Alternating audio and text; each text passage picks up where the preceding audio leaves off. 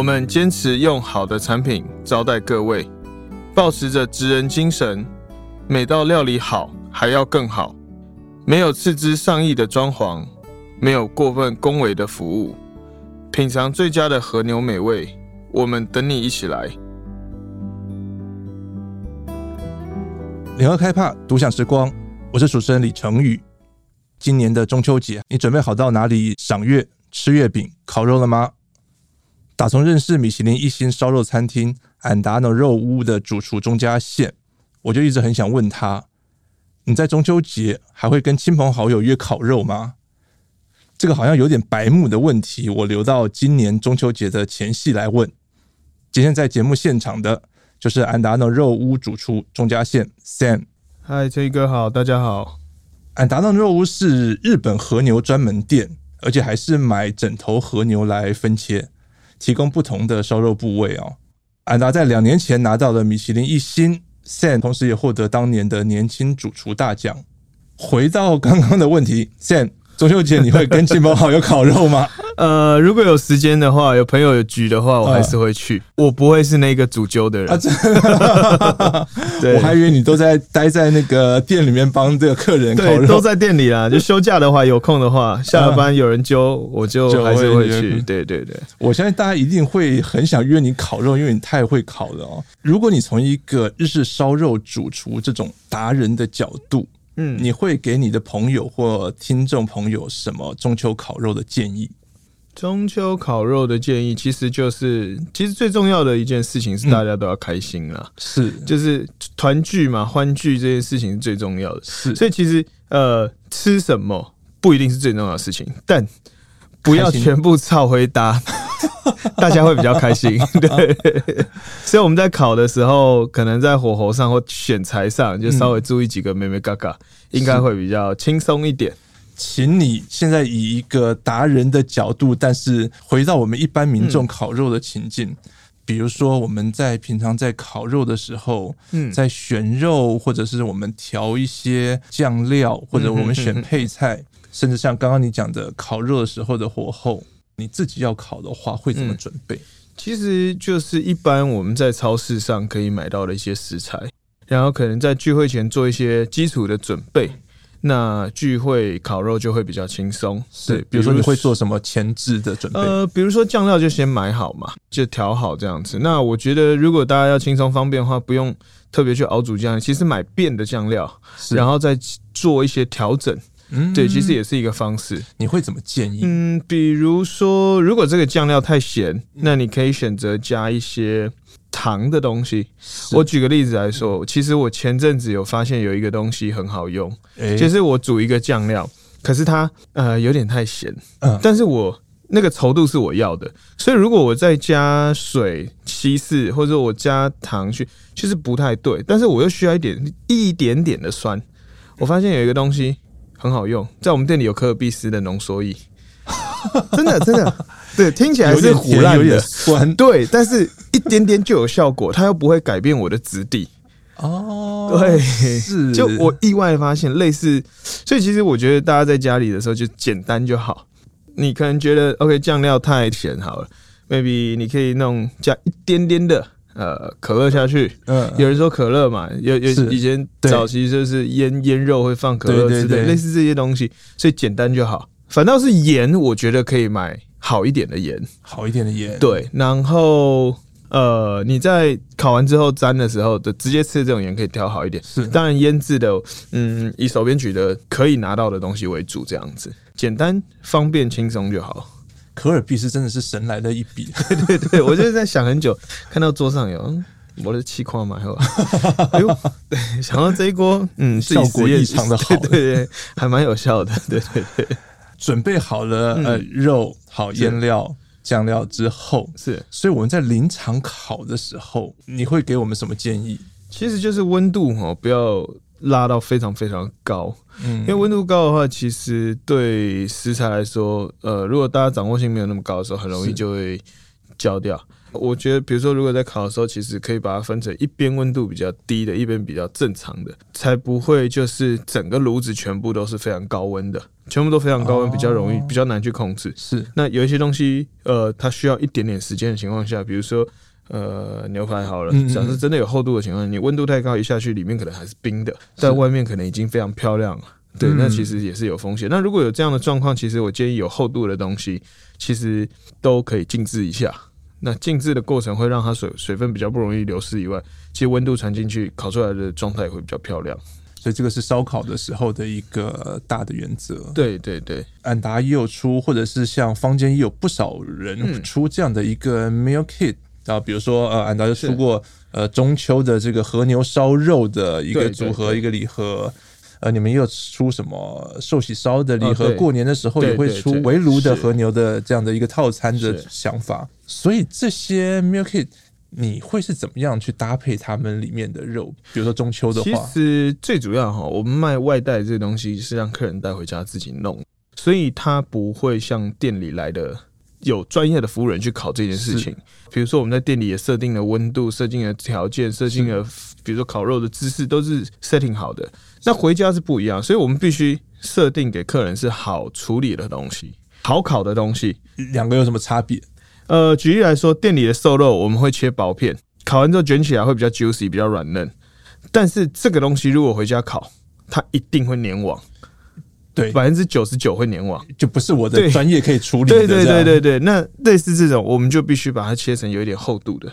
再来就是，呃，通常我们做外卖的东西，它的呃，它会比较肥，尽量挑一些脂肪含量比较高的东西，因为是，比如说在店里好了，我们设定的是有起承转合的过程，但是在家里这一盒可能是大家一起 share 的，一个人可能吃个三片五片都有可能，甚至只有一片，所以一定要让这个和牛的美味，这个肥度一定要要一定要够了，就是一定要。嗯直球的一拳的感觉，对，对我们一般人来说，日本和牛的第一印象就是它的油脂感，对对对对对对，吃起来都是瘦肉的话会生气，哦，千万不行，对对對，也不好烤。厚薄度我们也会做调整啊，厚薄度。对，会比较就是呃，我们讲说一般的话，大概会再厚一点点，会比店里的东西再厚一点点，因为其实这样在家里烤的话会比较适合，不管你是用烤箱也好。你用炭火的炉子去烤，大家聚在一起的这种烤肉炉也都是 OK 的。我们一般在家里烤肉，可能肉很方便的，我们可以呃、嗯欸，像你们或者是像各种店家买到回来之后，那我们的烤炉会有什么建议吗？其实烤炉的范围真的还蛮广的，嗯、你从小北百货买得到那种三九九、四九九，到 Costco 那种三五万的，对，那是其实都有。那我觉得还是要看。自己家庭的空间大小，嗯、对，然后呃，木炭的话，尽当然尽量就是选比较完整的会，会会好一点。那其实大家如果自己在家里用，其实也不需要，也不一定需要用到备长炭这么好了。嗯、其实，对，因为这个取得也比较不容易，是对，当然成本不一定是问题的情况下，取得不容易，就是其实买怎么讲？我们讲说比较好的碳晶，其实就是哦，就 OK，也是呃，好好处理，然后效果也不错。对对对对对。但是这样子，我们口感当然会差一点点嘛，对不对？对。我一直很好奇，比如说你们卖这样的组合啊，肉品组合，让我们自己在家里烤，因为你没有办法掌握我的厨艺到底到什么程度，你不怕把自己的招牌给搞砸吗？还好啦，那因为讲说我们东西都挑比较好烤的，哦，那当然家人朋友聚会其实就是弄给最心爱的人的一起用吃一起吃嘛，哈，最心爱的人一起吃，所以其实我没有传递到我们的好的肉，那剩下就交给各位自由发挥了。当然，如果说你说真的在家里烤的跟店里一样好吃，或者说比我们还好吃，哎，那我们好像就存在的有点意义有点弱。对 对对对对，因为这也是一种这个计谋，也不会了。对，当你在家里觉得为什么考不好的话，就会想来就会回来。没有了，就回家八十分啊，在店里九十分，是是是，这样就其实毕竟体验还是不一样的。是是。那我来回到这个 Sam 你的专业，日本和牛日式烧肉，现在的日式烧肉的流行是什么？比如说在日本，呃，在日本其实也是走一个比较套餐形式。传统烧肉还是就是传统烧肉，是是是，但是会有一些比较洋派的做法。OK，把它变得比较 fine dining 的形式啊，把它变得哦，呃，有一些往西餐的方式走，那有一些是往这个割烹料理、日本的日这个日本料理的形式往去走。对，但是应该讲说，就是他们现在的主流开始会有一些肉量降低的状态。哦，对，就可能肉量没有到那么多，就是会有一些店家开始这么做。你说好不好，或是未来怎么样，我也不晓得。以我自己来说啦，我还是走一个，就是我就是烧肉店，很正统的一个烧肉店。是我比较 OK，我会有一些变化，但我不会是呃目前的设定不会是往比较 fine dining 或者是比较往这个割烹的料理的方式去走。我觉得烧肉的主轴对我来说，还有对我喜欢我的客群主要的 TA 来讲的话，其实还是肉的东西。这是我们传统上面对于去吃烧肉的这样的一个感觉的印象。对，我希望客人想到肉就是想到我，不会说哎、欸，今天俺达的这个炖鲍鱼很好吃，哎呀，尴尬了，我们是烧肉店，对对，类似这样子，对，对，还是要固守本业的，对对对对对对，没错没错，对。但是现在好像就是餐饮形式跟形式之间的界限其实越来越，越来越模糊，也是好事啊，就是代表消费者有更多的。新鲜的可以尝试，因为我也是消费者，所以我觉得这样也很棒。就像像你讲的，我们传统上面觉得说哦，我要去吃烧肉，我一定是觉得说哦，肉肉的这种满足感，或者是炭火的那种热度、那种香味、肉香等等的这种感觉。烧肉有一个最重要的东西，就是你它炉子就在你前面，是。你好了，马上把它放就可以放嘴巴的，就第一时间。对，这是我觉得是一个，嗯，就很多料理形态业态来说的话，我觉得这是一件很棒的事情。烹调器具就在你眼前，然后好了可以马上放嘴巴。如果你怕烫，就沾酱吧。啊，是 对，日本的蘸酱其实有一部分也是。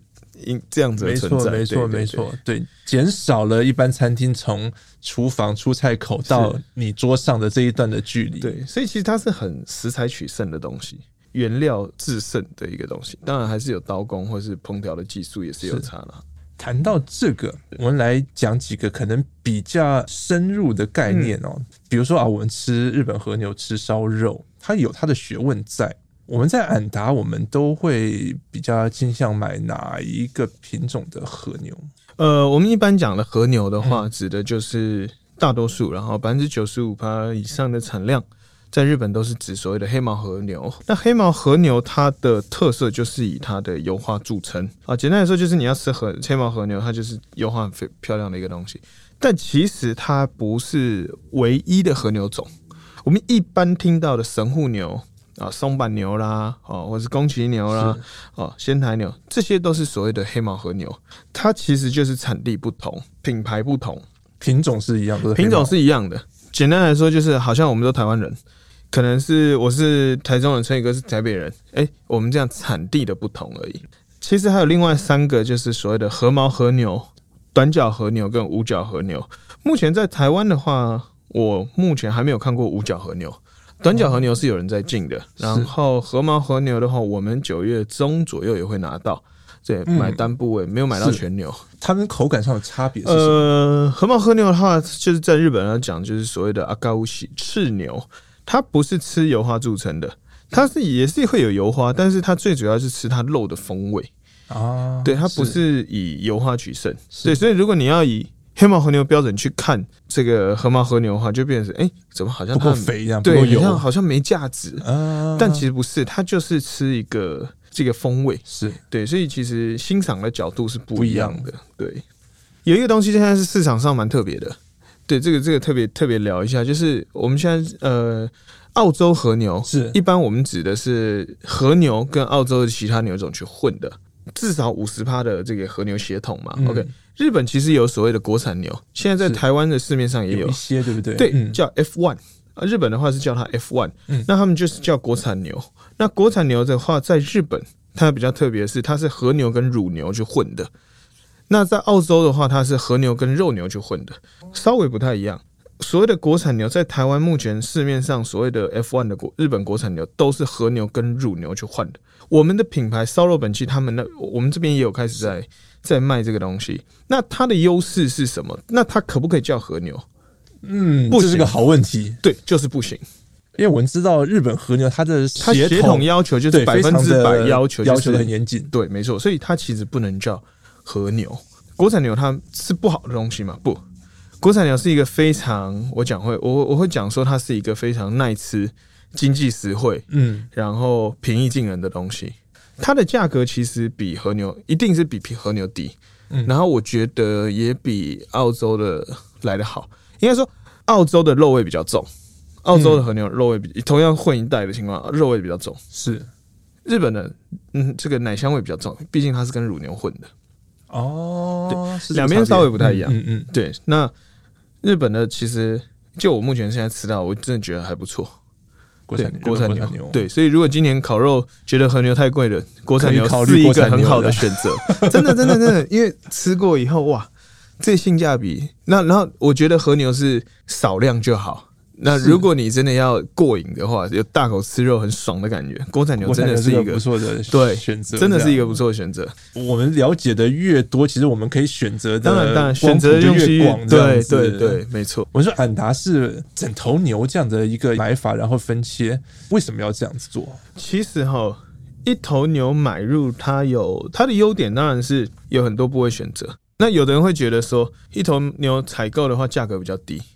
但其实我一开始也这么觉得，哎，其实直到有一天，我就把那个厂商各部位的报价加在一起，全部算一算。我想说，哎呦，要求那也都是那也够卡少呢，就两千块呢。我想说怪怪的，后来才发现，哎，其实仔细去想这件事情，厂商也不是傻傻的吧，嗯，他一定也要赚钱的，是对，所以其实我真的稍微这样算了，我算了好几头了。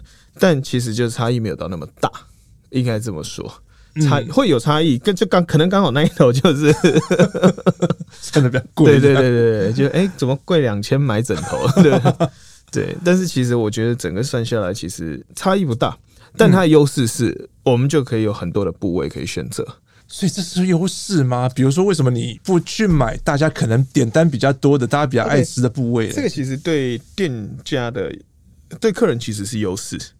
但其实对店家来说的话，是劣势大于优势，所以傻傻的不是厂商，是你这样。呃，没有，因为我 因为因为因为我们卖烧肉，我们最怕客人讲说你菜单都不变。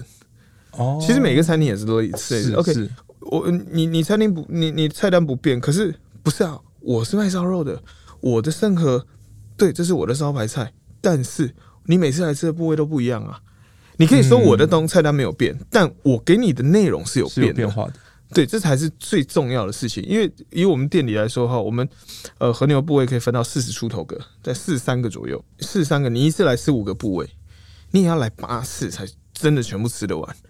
那有一些又是稀有部位，不可能是每一次每一次都吃得到。像我们很多熟客，其实到现在有一些东西也还没吃过，因为它真的就太少。所以我说这是对客人的好处，是他有很多的选择，他不会是永远吃到就是啊牛小排啊一板肉，然后板腱。就是烧肉，我们讲烧肉界的三大天王，那就是这些东西。对，然后贵的三大牛排 啊，菲力、乐眼、纽约客。哦，大概在在每个客人来就只认识这个东西。其实我觉得很很可惜。像有一些客人也会跟我讲说，OK，呃，我想要吃夏多布良。OK，它非常好，它非常棒的东西。可是我我我也会跟客人强调，它真的比较少。对，那它也是非常好的东西。可是我要讲的是，夏多不良它很尊贵，没有错。但其他部位不好吗？没有啊。那我们到烧肉店，其实要欣赏的是店里的刀工、烤法，跟某一些你在其他地方吃不到的部位，比如说前腿心啊，是外臀肉啊，是这些东西，其实我们就会觉得哇，你不是要找下多不了，你要找外臀肉，这真的假的？这个是老专业就对对对对对对，碰到行家，对，哎，同行的吗？对，开玩笑。在台湾这样的客人多吗？就你接触到的范围，嗯，还是还是比较少，也是有，嗯、对，只是说比较少一点。因为客人通常来会先以如果没来过的话啦，嗯、其实大家都一样，就是我们会先去找我们认识的东西，是是是，对，就是 OK OK，我认识牛小排，我认识一板、嗯、OK，我认识大家都说好的部位，对对对，或者我在别的地方吃过也觉得好的东西。OK，但我们刚刚有提到四几个部位，其实我们没办法每天提供，我们大概一天十五个部位左右，那它就会变成是，你今天来你要牛小排，可是我可能没有，OK，那怎么办？就变成说我们会有相对应的部位去去去推荐，比如说呃牛小排就是肥的啊，有一点弹性的，那我们要怎么去相对应到什么部位去啊？一板肉板腱今天没有哈，我们菜单架构一定会是有肥的、瘦的，适合厚的、薄的去做这样的架构，所以我们其实会直接跟客人讲说。嗯，不好意思，你要你要你要肥的还是瘦的？你跟我讲。嗯，你要瘦的薄的，我帮你配。用这样的方式去去做销售，不然其实，在菜单上会有很多部位，客人一般没有听过。嗯，我我也不敢点，对不对？对对对，那到底怎么样？会不会很雷？大家都会怕。嗯嗯。对，那其实你说这些部位，它跟人一样，都会有收入的高低。就是举例来说，把每一个部位拆开来。价格都不一样。OK，乐眼纽约客菲力那一定是贵。是 OK，再来可能是可能是一板肉，可能是牛小排也是贵。OK，可能会有几个部位，呃，maybe 台湾像是叫鲤鱼馆的外藤肉，嗯、然后还有一些腱子肉。哦，那这些东西一定是比较便宜的。跟你说它有没有不好？没有，就跟人一样啊，收入低了就不好吗？没有嘛，对不对？这是不是这样讲？所以重点是我们要怎么样去欣赏它。是对，像这个像像这个我们讲鲤鱼馆这东西，它就不适合做厚切。你做牛排就是不太适合，它的纤维粗很硬。嗯、那你要怎么体现它？OK，你可以做生牛肉，因为它生做生牛肉肉味非常棒，然后带一点弹性。你可以切很薄，然后涮两下。对，所以每一块对应的方式不太一样。所以不是某一部分的肉不好吃，而是你没有找到最适合的料理方式。对，对，像我我店里有一些客人他。呃，一开始来的时候就是可能自己的想法比较强，就是简单来说，自我意识比较强。嗯，说我不要腿肉，腿肉踩踩色不好吃。嗯、其实这时候我们的服务生或是我们自己知道的话，我们其实会请厨房就是呃切个一片让他试一下，你试试看嘛，就打破他的刻板印象。对对对对对对对，因为像有些人会觉得，呃，或者就是豚肉也混混呢，嗯，就是下下来那种感觉，嗯、但其实不是啊。OK，我们可能是因为我们是和牛，所以它脂肪也比较多，然后烤法、切法其实都有差，所以我们的工作其实是把它的美味发挥到，不是发挥到极致，发挥到极致它本身就做得到，而是说我们怎么样传递它的这个美味的讯息。对，我们有点像是传教士的角色，把它的美味告诉客人，不然大家来只会找乐眼纽约菲力。是好事啊，那客单价可以拉很高啦。对，但是就是。不是啊，那牛排馆卖的东西，对不对？其实我就是喜欢吃一些边边角角的东西，包括内脏那些的时候，我就不喜欢吃那种正肉的那种那种，我不知道，那就是一个个性的感觉。对，当然也是很棒，就是那个东西是很好吃的。对，只是我更喜欢腿肉一些特别的东西，这样。所以你会带客人带大家去尝试看看不一样的部位，会有不一样的那种风味。是，一定会。就是我希望客人可以理解。我知道 Sam，你有一套带领初入门的客人的简单的方式，从牛舌开始，对对？对，对，为什么一开始要点牛舌？其实，其实这也是一个烧肉界一个怎么讲不成文的规定。对，就有两种说法，这都没有标准答案的。是好，那第一个就是说，呃，从头开始吃的概念。嗯，OK。第二个概念是，因为牛舌其实成本比较高，耗损就是。需要一点刀工，然后处理的要漂亮。那如果说牛舌可以处理的好的话，其实其他的东西应该也不会太差。考验店家功力的一个部位，呃、可以这么说。对，那当然这两个你说它标准答案没有，就是一个不成文规定。就很多饮食习惯就是这样来。对，入座要先叫杯啤酒，嗯，也没有规定啊。大家都大家都做嘛。对对对对对，对，所以这是文化了。对，吃完牛舌，嗯，会要点什么？呃，通常会建议一个肥肉，对，因为你肚子肚子饿的时候，你对油脂的容忍度比较高。然后大家想到和牛的时候，这个第一印象也都是肥，是油花漂亮。OK，所以第一道就来个直球，我们可以吃点腹部的东西。对，腹部一般讲就是牛五花系列的东西，是对。那牛五花其实就是我们讲前胸到后腹日，它其实叫卡路比，卡路比是韩文翻过去的。那卡路比它其实就是那个肋骨周边的肉，嗯，所以从前胸到后腹这一段全部肚子那一面都可以叫卡路比。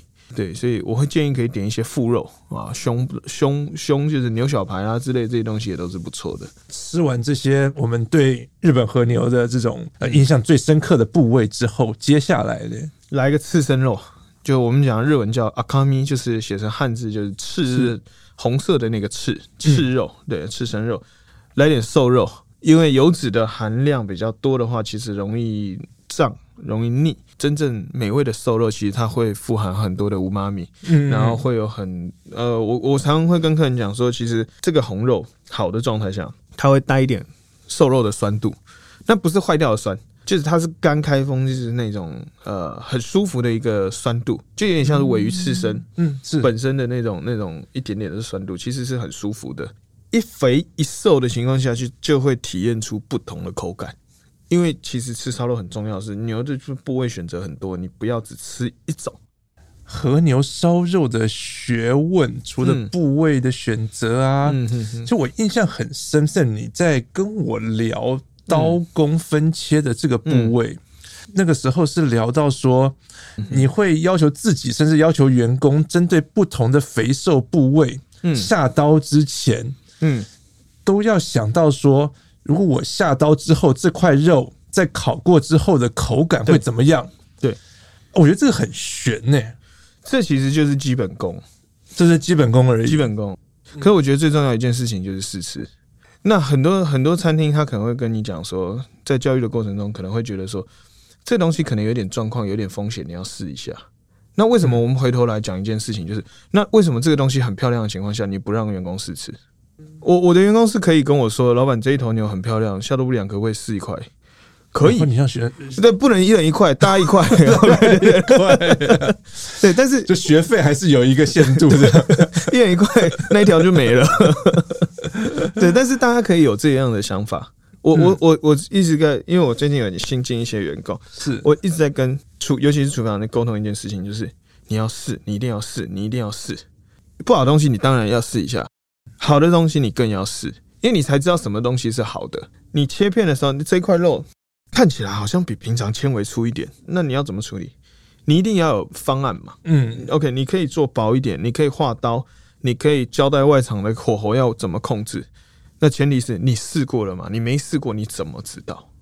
嗯，对，所以其实我很要求，就是我的师傅目前目前的话，在我店里的话，只有我跟我弟弟两个人在切。是对，佳桦跟我两个人在切，其实他也是这样被训练出来的。对，那你说他真的怎么知道？就是这个可能会有点硬，这怎么会怎么样？其实我说真的，如果你每天在切，没有那么困难。但是你会知道有些东西，OK 要修掉，要处理掉。嗯。但是如果叫你出来跟外场的讲，跟客人讲的时候，你能说得出来吗？你没事，你怎么知道？哎、欸，这个东西就像我刚刚提到的。哎、欸，这个东西它会带一点舒服的酸度，你要怎么去讲？吃完油脂的东西，那它的你要怎么形容？油脂是爆发的感觉，还是清甜的感觉？就像一样是热炒的东西，可能会有人吃起来就很油腻，有人吃起来就是很清爽。明明它有油，那我们要怎么去说？其实就是试吃出来的结果。嗯嗯，对，所以我不会不让我们的团队试吃，应该说我都会逼他们试吃。哇，这个老板太好了，所以对他们来说，休假不会去吃牛肉。我们的员工餐，鸡肉跟鱼肉是最欢迎的，最受欢迎的。每天在处理牛肉，对对对，都会很害怕，会真的会，多少都会。对，这个肉其实从冷藏室拿出来，它也有它的学问，嗯、对不对？它有，它有它的保存也好，分切速度。都是重点，温度能不能跟我们聊聊这个温度？Okay, 呃，我应该这样讲，就是我们一般家用的冰箱。嗯、OK，现在有比较好的家用冰箱，所以它可能会有蔬菜区的，欸，有肉品区的，干嘛的？但其实像我们店里在用的话，这其实我一开始的时候没有打算跟大家讲啊，但是其实后面我会一直跟客人讲，我们的温度，我们的保存为什么做的比别人好，是因为我们的温度是冷冻冰箱去改的，但是我们是冷藏肉，什么意思？嗯水在零度会解冻，是 OK，负一就解冻，但是肉其实不是。那我们的冰箱是设是是设定是正负二，就是零度正负二，误差值只能二。什么意思？这个牛肉它不会变冷冻的，它负一它是不会变冷冻的，是它负一它不会变冷冻。为什么我要设定这个温度？是因为一般的冰箱的压缩机它没有办法冷藏的，没有不可能达到零度。冷藏达到零度那是不太可能的事情，所以你只能买冷冻冰箱去把它改成冷藏的，就是正负二这个数字。再来，我们的肉进冰箱以后，其实基本上除了要拿出来的时候，就基本上不太移动它。从入这个这个进货的时候，原装箱来拆开，包含这些我们都很要求，就是我不允许员工单手拿肉。为什么？因为它真空包，你单手拿肉很容易产生拉扯的时候，它可能对他现在看不出来会有气体，嗯，当然可能过一个礼拜、两个礼拜，它就会有破包的可能。哦，对，那再来就是，我觉得这个东西，因为我看过牛肉宰杀的过程，我觉得这东西是生命，它是很神圣的，它是来这里提供它的美味给客人以外，也是我们生活所需的收入来源。这东西对我来说是非常重要的，所以我不太能够接受我的肉是被单手拎的。你就算要单手，也只能用捧的。对，所以其实我的员工刚进来，有一些都觉得这老板有病，就是有你。这个在料理专业上面的原因，跟在比较精神层面的原因，对对对对对，所以保存就是很重要的事情。我比较估摸，刚刚都在讲说好这个分切呀、啊、肉品的呃温度的拿捏等等。那我们在烧烤的时候呢，安达都是会有专业的同仁在旁边桌边帮你服务。你会怎么教员工，怎么样才能把不同的部位烤到最适合？一样试吃，我们会有。其实，其实因为现在员工要教学，其实我已经呃做了一个公式表哦。所以烤肉其实是有公式可以学的，呃，可以，但是他必须要去判断某一些，还是要靠自己去判断某一些东西。嗯，举例说，我们店里会出现的切法，好了，可能有片切、嗯，薄切、厚切，基本上就这三种比较多。嗯，然后我们可能会出现。肥肉、瘦肉、适中，OK，这是都是这这样可以解决掉百分之八十以上的状况。嗯，OK，肥肉薄切要怎么烤？可能就是贴火，呃，肥肉薄切可能就是要大火，然后要立刻翻面。OK，肥肉的厚切要怎么烤？先放中火，再翻面，大火再翻面，大火。假设一百趴的情况下，我们要的那个熟度是一百趴，我可能就会教他们，我们就是怎么要求，就是三十三十。嗯，然后再翻大火是二十二十，哦，对，已经变成是这样子，用数字去说明，对，就是已经可以解决掉百分之八十以上的状况。对，那那那我提到那个百分之二十啊，基本上就是我们是主管啊，不是我们主管或者说老鸟在处理的。哦，对，我们是这样循序渐进上去。对，那当然新人在学习的这个过程中，其实我们新人在。试着烤肉的时候啊，通常他们都不会吃员工餐，因为考完的时候，哎、欸，考完就饱了。我我们现在很贴心哦，他们在训练的时候，我还会准备泡菜给他们，还有把白饭，不然真的会受不了。对对，不然真的受不了。所以你是依这种这个切的厚薄度。跟这个肉品的部位的肥瘦来做这样的排列组合，对，然后有归纳出一套我在烧烤时间的拿捏或烧烤的手法的拿捏。没错，没错。要走这个公式的话，我们选材就很重要，就尽量不要让他们有哎、欸，可是这个好像不一样哎、欸，这个是照理来说还还是这个薄切，这个是油脂是多还是适中？对，或者说他本来对他们来说，哎、欸，牛小排就是肥，怎么突然间这么瘦？嗯，哇，那老板，我今天应该怎么办？是新人最常遇到这样的状况，所以我们在选材的时候，尽量就是把东西选到没什么没有问题。另外百分之二十那种很难搞的，有什么例子吗？快烧，快烧其实真的需要一点技术。帮我们解释一下快烧。快烧的话，其实它就是整块去烧，顾名思义，就是字面上的意思，一大块牛肉放在烤炉上。但是它不太一样的地方是。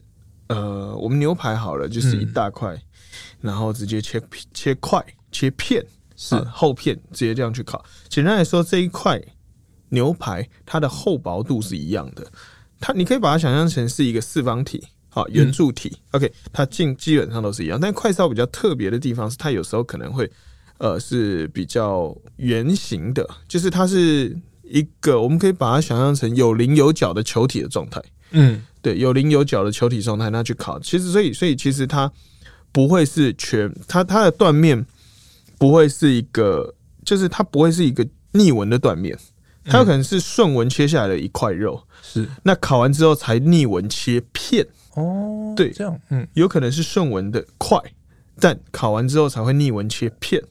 它到底算是什么状态？它是牛排吗？不太算。它是烧肉吗？也不太算。它比较像是在烧肉跟牛排中间的一个新的东西。嗯，对，比较像是一个这样新的东西。那快烧的好处是什么？快烧的好处就是它外面都会烤熟以后，等于说它把里面都锁起来了，里面会产生水分，然后里面本来就会有气体嘛，所以快烧烤完以后，它会有一个状态，就是它通常都会膨胀。因为热胀冷缩，里面的气体会把表面的纤维给撑开，我们会说有点像是扑起来那种浮起来的状态。是对。那它吃起来的优点特色是什么？OK，它绝对烤完之后，它绝对绝对不会变得更软。嗯，你如果要软，就是薄片，OK，切片去烤，这是比较软的。那快烧，OK，你说它不会比较软，那我们吃它到底什么意思？重点在快烧的风味比较好。哦，这样就懂了。嗯、对它，它是吃风味的，有点像是哦，它有点像是牛排类的这种 roast beef 的那种感觉。嗯嗯嗯，对，它有点像是那种感觉。它切开来之后，它里面的肉汁、水分都保持在里面的时候，就不是吃软嫩的东西，它是需要咀嚼。但是就是在你咀嚼的这个过程中，风味、水分，呃，这个乌妈咪全部都出来的情况下。它的味道绝对是比一般你切片的状况下来的重的，嗯，对，嗯，嗯，比较明显，对，其实有别于我们原本对日本和牛油脂的想象，对，嗯，但它也不能不适合用肥肉去做，是，是，因为肥肉切出来都会很油，油，对对对，我记得那时候我们试这个快烧的时候。用那个肥肉去做，唯一一块大家没吃完的就是肥肉，就肥肉，对，胸不一样，对，所以是瘦肉会比较适合带油脂的，带少量油脂的瘦肉，嗯，蛮是适合快烧的做法，没错。其实烧肉，对你可以说它变化也很多，就像我刚刚提到的，往西餐或是往割烹的方向去发展，但其实在我们店里的话，比较少去往这边去做。那店里的改变的话，比较像是我拿了更多的，就是不同状态的牛，对，比如说我最近，我最近手上那一头是那个日本鹿儿岛新村畜产他们出来的最优秀赏，嗯，对，那一头还没有屠宰的时候，我跟他社长发照片，我们就直接跟他讲说，社长这一头直接看照片就来台湾吧，对对对对对对对对，那那时候对他说，我说三十个月以下的话就请他来台湾吧，嗯嗯嗯嗯。下个月的话会有那个刚刚提到的熊那个阿卡乌西，就刺鸟和毛和鸟的部分也会在下个月来，然后接下来也会有田村，对，maybe 在九月中下旬，对，最近已经谈的差不多了，应该是。有机会，应该也是第一次全台湾第一次全牛买入，所以现在你怎么看台湾的这种日本和牛的市场？前几年刚又解禁。的时候，大家一阵子疯狂，各种的料理方式，从对烧肉、涮涮什么都有，牛排什么都要标榜日本和牛。对，那后来退烧之后，现在算是市场比较稳定吗？大家对于这个日本和牛的欣赏或接受，到达一个比较稳定的状态。呃，其实我觉得哈，应该说。刚开放那时候，嗯，大家当然是会想要去尝试新的，尝试和牛嘛。是，那其实我觉得市场会，你可以说泛滥，也可以说就是非常的多。其实我觉得那时候也有一部分是因为供应商很多，嗯，对，跟其所以其嗯。呃现在供应商跟之前那时候的状态是不太一样的。现在供应商会留着，简单来说就是他手骨够粗嘛，他生意做的够久了，所以现在供应商其实能够拿到货也都是非常非常稳定的。我们长期配合下来的话，其实能够拿到的肉也都是比较好的。那你说现在的市场跟之前市场确实是不太一样，有现在市场比较像是发展中后期的状态，中期的状态还没有到非常非常稳定。对，但是呃，消费者至少可以已经至少可以理解和牛它不是便宜的东西，然后大多数的消费者现在也能够去了解所谓澳洲和牛跟日本和牛差异，因为大家也吃过了，也比较过了，慢慢学到一些相关的知识，这很重要啦。毕竟花了钱还是要除了得到产品以外，我觉得是你能够了解什么也是很重要的。如果烧肉是一门学问、一门专业的话，现在你会怎么建议我们一般的消费者去欣赏日本和牛烧肉？我觉得应该这样讲，就是说日本和牛。不要说只有日本和牛，就是每一个食材它都没有所谓的贵贱之分，但一定会有身价高低的区别。所以其实，呃，你要选和牛餐厅也好，你要选和牛肉也好，你要先知道你自己喜欢什么。那你知道你要知道自己喜欢什么的前提是你要多去吃一些，对，多了解一些。我们要怎么去欣赏它的美，其实跟你自己的喜好有很大的关系。对，我们常讲，就是你爱的人最美一样，你爱的东西也是最好吃的。就是每一个人应该要有一套想法，是我要怎么吃，我觉得是非常好。那如果你不知道怎么吃，那就放心交给店家。我常跟客人讲，就是我帮你配，哎，你相信我，你帮我我帮你配。所以其实到后来，很多熟客或是很多客人讲，呃，厨房配就好了，啊，师傅配就好了，没关系，你们处理。我觉得那是对我们来说也是一个很棒的一个成就感。客人来哈，只要他讲给我们配，我们一定是最认真的去配。那是一个信任关系，我一定会配有肥的、瘦的，有厚的、薄的，有软的、有口感的，但不会是吞不下去的。其实它需要咀嚼的，那不能叫硬。烧肉店有一个优势哈，就是烧肉店就是一个比较欢乐的一个场所。嗯，对，我不知道为什么，就是可能跟台湾的习惯文化，就是跟这个业态一定有关系。就是呃，你看我们常常。学生时代揪烤肉，那、嗯、要么就放暑假，要么就中秋节，要么就去同学家啊，去乡下干嘛？所以其实是一个非常欢乐的活动。然后出了社会，大家聚餐的首选也是烧肉。OK，所以烧肉其实它有一个天生在业态上的优势，就是会来烧肉店的人不是来谈分手的，哎、欸，不是来谈 谈谈这个出问题的事情。嗯，因为他来烧肉店就是基本上就是一个开心的事情。对，所以这是我们先天的优势。那我们就要利用这样的优势去制造更多的欢乐。所以我在我们在要求服务生在说菜介绍的时候，我们其实是专业但不会有距离的。嗯，对，我常用跟跟他们开玩笑讲说，呃，专业就是让客人听得懂。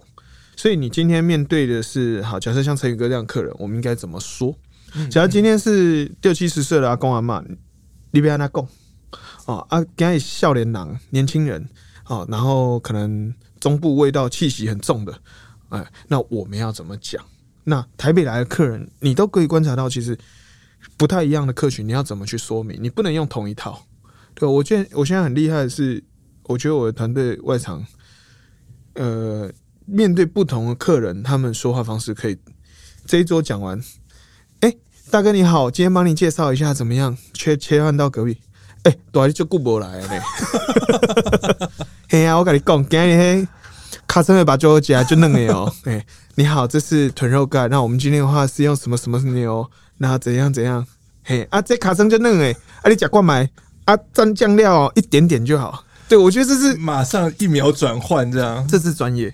嗯，对，我觉得很很优秀。就是为什么你能营造出来外场员工这样的一个进入这样的服务的氛围？因为你现在我们面对到绝大多数的外场的服务都是很自私的，他们自己去面对出来的。简单来说，就是他们遇过挫折。我我也遇过，就是我觉得我用很专业的东西跟你讲，你为什么听不懂？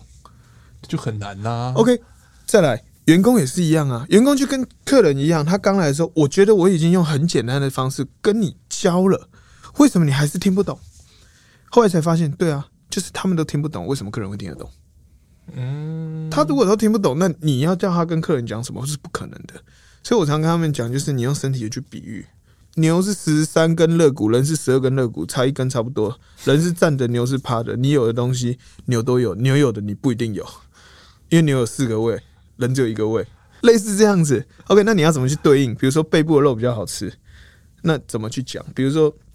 纽约客，OK，他是背脊部的，你这样听起来很专业。OK，他是背脊部的第几到第几根肋骨？叭叭叭，记啊听不啊？啊，你要跟他说记啊，这那是低吧？哈，你去菜市仔买这个大排，你讲的排骨饭就是这，哎啊，只是它是猪肉这个带骨头的，类似这样的方式。嗯，然后员工就说：“哦，对，排骨饭我知道。那腰内是哪里？来，腰内就是菲力。他开始会有这个兴趣的时候，他开始会去延伸说：哎、欸，安鸟加巴是是什么东西？啊，瓜连是啥？牛肉上应该怎么叫？所以客人才听得懂嘛。那员工也是这样慢慢来的。对，所以这种专业的建立，其实可以不用这么的。”严肃或者是这么的刁钻，对，而是从其实我们已经熟悉的知识，要慢慢去堆叠上去。因为因为烧肉是一个很出街的业态，重点还是在传达这件事情。对，我跟我员工讲，来这里上班哈，切肉啊，网络看就有，因为我也是这样子嘛。对，你还敢讲？对，我也是这句话爆红的嘛。对，但是比较像是来这里是学做人。因为你可以看到不同的客人，然后你也会，你会遇到很好的客人，你也会遇到很差的客人，然后你要怎么样去用你的智慧去做销售？必须用客人听得懂话去销售，对，然后去把产品的好传递出去，这是很重要的，对，所以来这里比较像是学做人，这一点是我一直在跟员工强调的。中嘉县拿到米其林年度最佳年轻主厨大奖的时候，出现了不同的声音。烧肉有什么学问？法国菜的繁复体系才是学问。选牛、分切、烧烤，日本和牛烧肉，处处流行皆学问。今天谢谢 Sam 来跟我们聊日本和牛烧肉，也谢谢听众朋友陪我们到最后。谢谢曾哥的邀请，也谢谢各位收听，感谢中秋节快乐。上网搜寻 vip.udn.com 到联合报数位版，看更多精彩的报道。